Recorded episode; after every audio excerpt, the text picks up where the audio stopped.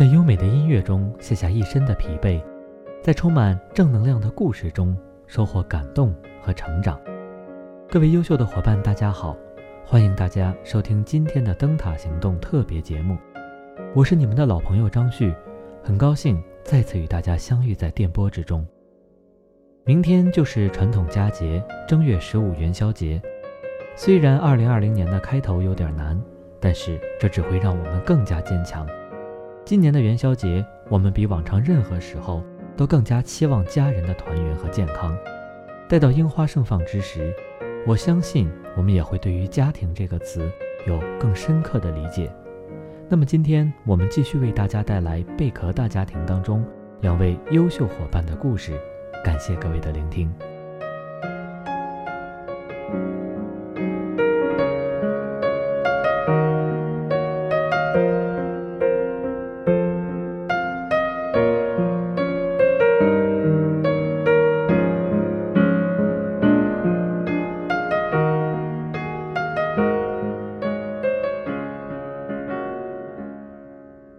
第一位优秀的伙伴来自宁波住商嘉博学府一号店，他的名字叫做于倩倩。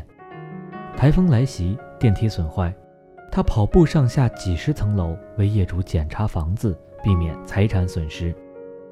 八月九日，台风利奇马登陆宁波，风雨很大，造成不小伤害。于倩倩第一时间想到去给所有留钥匙的业主检查房子，挨家挨户去关门窗。并且检查漏水情况。当天，于倩倩一共检查了二十多户房子。不巧的是，某小区电梯雨水倒灌，电梯已经停止运行。于倩倩没有犹豫，立刻爬楼。她想，不管怎样都要给业主家的门窗关好。就这样，她一层一层地爬楼，爬到十三楼的业主家。当她打开房门的时候，发现雨水已经进入屋内，整个客厅像池塘一样。他立马关好门窗，用旧毛巾和床单吸地上的水，拧在盆里，来来回回弄了一个多小时。虽然很累很辛苦，但是大大降低了房主的损失。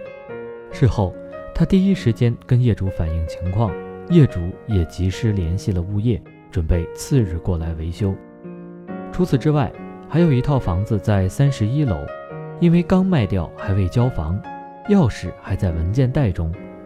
他走下楼，回到公司，又继续返程，爬到三十一楼，给业主家关好门窗，随后给业主拍了一个视频，让业主也第一时间知道房子的状况。于倩倩说：“我们的贴心举动是让客户信任我们的法宝，坚持初心，为客户提供始终如一的优质服务。”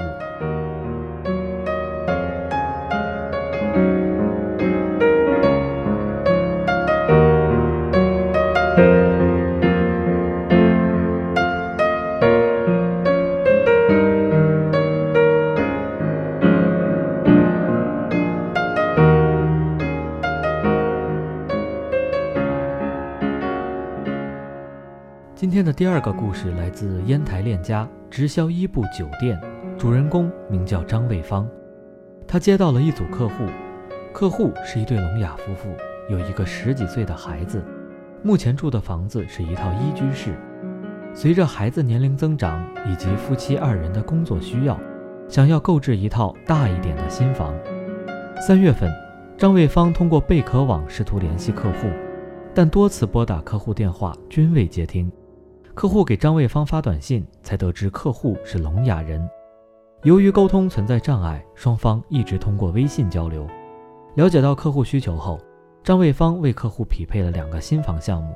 期间，由于客户对于房产交易不熟悉，信息来源主要从身边熟悉的朋友获知，而且因为自身情况担心被骗，所以对于购房非常谨慎，经常询问张卫芳关于房子的问题。有些问题要确认多遍才能放心。决定订房时，由于客户妻子的征信存在问题，银行无法放款，而男方客户没有流水，更无法批贷，所以需要等待男方客户产生流水之后才能批贷。多家银行由于客户情况特殊，直接拒绝批贷。在张卫方及项目方的全力沟通下，最终银行同意放款。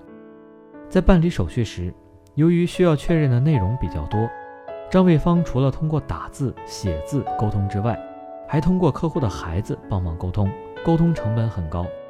客户的妻子由于购房过程波折，也曾想过放弃购房。张卫芳出于为客户找满意好房的初衷，不畏困难，不放弃维护客户，最终于九月成交。客户夫妇也非常感谢张卫芳的付出。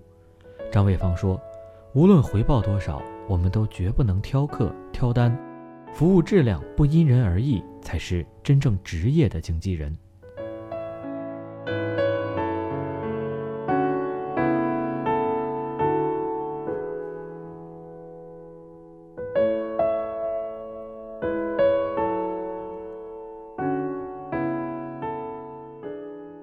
各位亲爱的贝壳伙伴们，再一次感谢大家的聆听，今天的分享就到这里。提前祝愿大家元宵节快乐，阖家幸福，团团圆圆。我们明天再见。